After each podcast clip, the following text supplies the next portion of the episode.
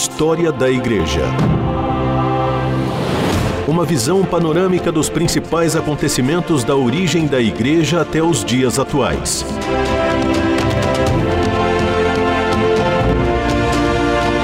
Apresentação do pastor e historiador Marcelo Santos.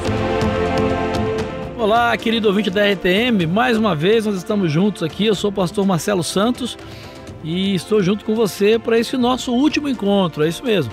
Nosso último encontro nesse projeto História da Igreja.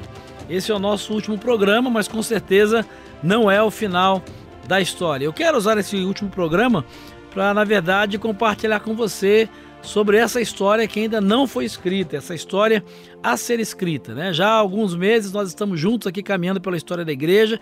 Começamos lá no período interbíblico, antes mesmo né, do cristianismo surgir como movimento, passamos aí por todo o período do Novo Testamento, depois passando aí pelo cristianismo uh, medieval, né, a chegada do protestantismo, uh, o mundo pentecostal, neopentecostal, a chegada do protestantismo no Brasil, discutimos construções teológicas, discutimos aí a formação da Igreja Católica Apostólica Romana, da Igreja Católica Ortodoxa, né, conversamos aí sobre o surgimento até mesmo de outros movimentos, né, como o islamismo né, e tantos outros que influenciaram, estão relacionados com a história da igreja, as cruzadas, a formação do cano, né, a Bíblia que nós temos hoje, e com certeza foi uma caminhada bastante interessante. Eu devo confessar, né, e, e recomendo cada um de vocês que está caminhando com a gente nesse projeto que se dê conta disso, que nós sempre precisamos aprender.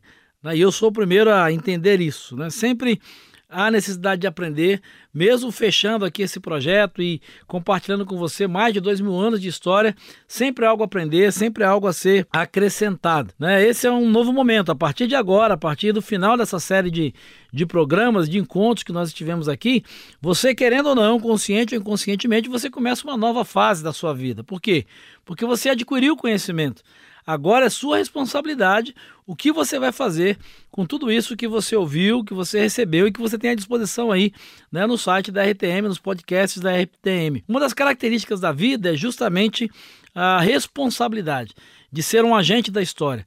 Que, se por um lado muitas vezes se traduz no sofrimento dos afazeres necessários, por outro é a condição para que todos vivamos a experiência de ver que as nossas vidas, de alguma maneira, têm uma utilidade, ela tem um sentido. A percepção de uma utilidade para a própria vida, ou seja, de que a vida ela tem um sentido, ela tem um propósito, ela tem um valor, é no fundo um desejo que cada um de nós carrega dentro de si. Você pode ter a certeza de que esse é um desejo que sempre vai nos inquietar enquanto não for satisfeito. Isso poderá significar, para alguns de vocês que me ouvem, o simples fato de trazer dinheiro para casa para alimentar seus filhos.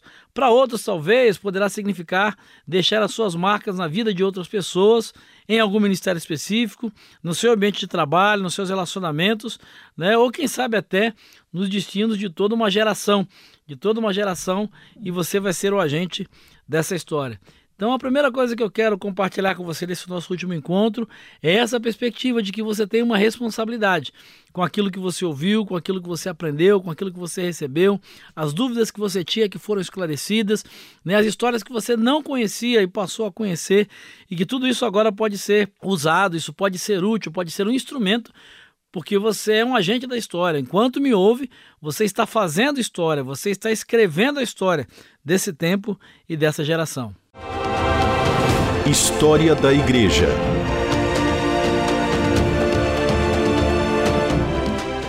Por falar em utilidade, eu queria também uh, lembrar você, a cada um de vocês que nos ouvem, uh, da nossa responsabilidade de construir a nação em que nós vivemos. Nesse tempo de tanta, tanto partidarismo, né, tanta polarização, primeiramente a gente precisa entender que existe uma responsabilidade de construir a nação através da competência ou do ministério ou do trabalho que você exerce.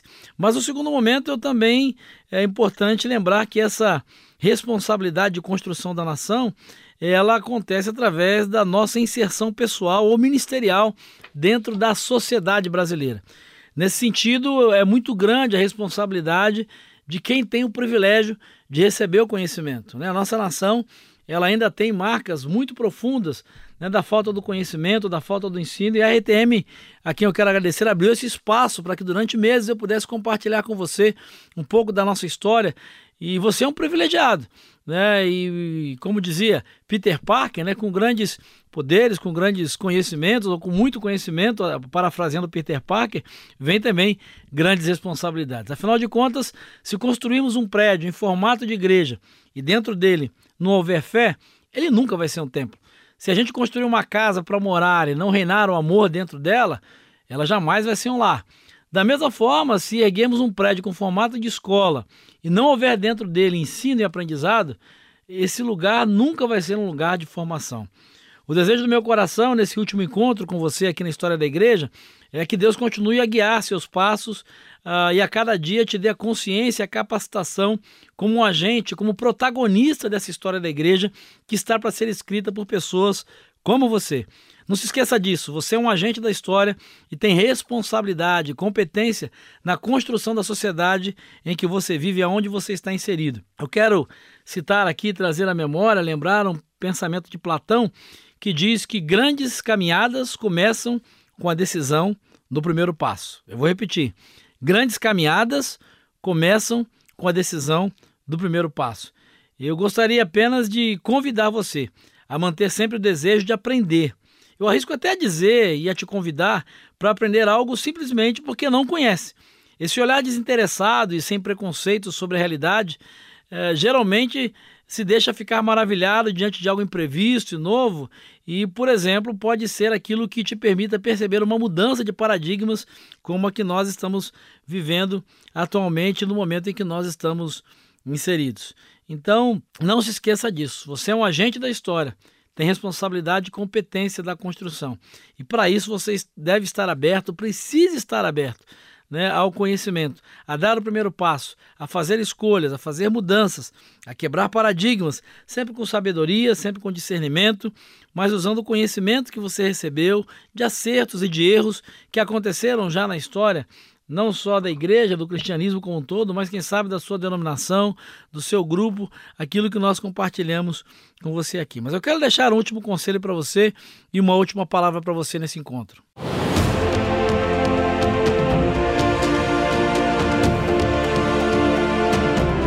Você está ouvindo História da Igreja.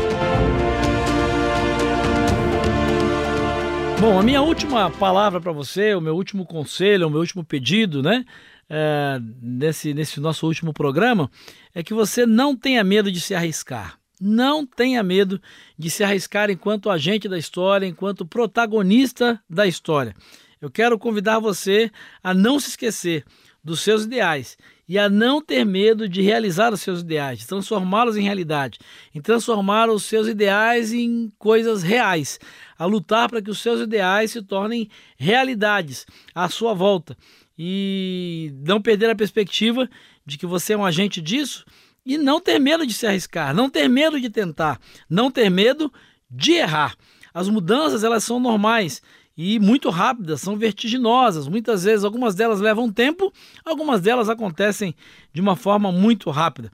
Contudo, é fácil que a gente se conforme ao que é mais cômodo e não nos empenhemos com a vida, uh, não assumindo nenhum risco. Uh, uma tendência muito grande uh, de cada um assumir a sua zona de conforto, o seu lugar de conforto e evitar embates, evitar lutar por mudanças, evitar lutar por transformações Vale a pena a gente lembrar que uh, nós chegamos até aqui. Né? E se você tem acompanhado comigo desde o início esse programa, você vai perceber que nós chegamos até onde chegamos e somos quem somos como igreja cristã no Brasil e no mundo, porque homens e mulheres se dispuseram a se arriscar. Venceram seus medos, venceram os obstáculos, venceram as barreiras, venceram as dificuldades e se arriscaram por aquilo que acreditavam ser a verdade, se arriscavam por aquilo que acreditavam ser a vontade de Deus para sua vida, se arriscavam por aquilo que acreditavam ser o certo. E alguns deram sua própria vida por conta disso. Alguns sacrificaram carreiras, alguns sacrificaram o ministério uh, eclesiástico, mas eles não tiveram medo, eles se arriscaram e eu e você somos fruto disso.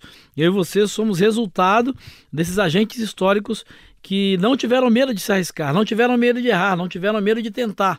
Vários desses personagens não conseguiram, no seu tempo histórico, fazer todas as mudanças que almejavam, fazer todas as mudanças que planejaram, mas aquelas mudanças que eles conseguiram foram fundamentais para que aqueles que vieram depois pudessem dar continuidade. Alguns foram simplesmente aqueles que deram o primeiro passo, aqueles que abriram o caminho para que sucessores pudessem então consolidar as mudanças, consolidar ah, as mudanças históricas que nos trouxeram até hoje. Eu quero convidar você mesmo a não assumir uma postura de constante reclamação da vida também, como é muito comum ver em muitos adultos uh, cristãos e tristemente até mesmo em muitos jovens. Né? A gente ouve falar em crise desde sempre. A gente ouve falar em problema desde sempre. A gente ouve falar em luta desde sempre. Mas o sofrimento que a vida muitas vezes impõe é simplesmente condição e circunstância de um amadurecimento pessoal, ministerial e profissional.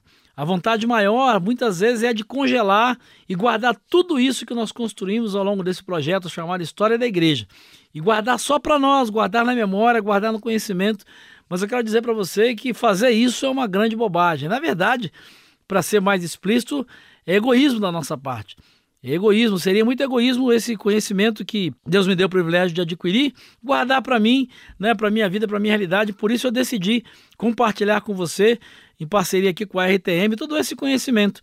É, o, o, gostoso daquilo que a gente recebe, o importante daquilo que a gente recebe é poder compartilhar, é poder dividir, é poder usar isso para que outras pessoas sejam alcançadas. Por fim, eu termino esse nosso último encontro lembrando aí a canção uh, de Milton Nascimento, intitulada A Canção da América. Ela nos lembra né, que amigo é coisa para se guardar ao lado esquerdo do peito. Né? Nós não vamos nos encontrar mais aqui semanalmente, mas não tenha certeza que, assim como diz a canção, é do lado esquerdo do peito, aqui no coração, que cada um de vocês ouvintes, amigos, a equipe da RTM, técnicos, parceiros, já residem vão continuar.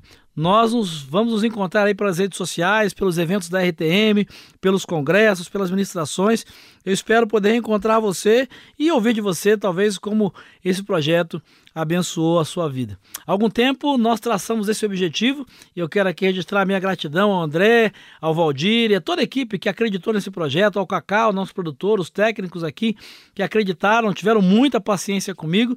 E há algum tempo atrás, há alguns anos na verdade, é, nós traçamos esse objetivo. Ele ficou um tempo na gaveta e quando voltou à realidade, nós iniciamos a nossa caminhada pela história da igreja. E hoje existe um sentimento de realização que invade cada um de nós. Nós podemos dizer com certeza que a missão foi cumprida.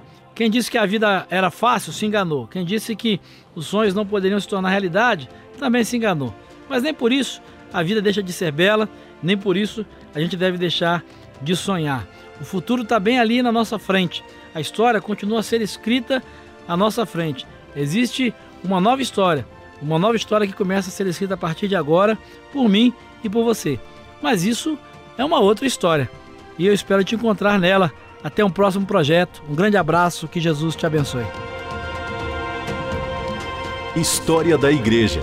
Uma visão panorâmica dos principais acontecimentos da origem da Igreja até os dias atuais. Produção e apresentação: Pastor Marcelo Santos. Realização: Transmundial.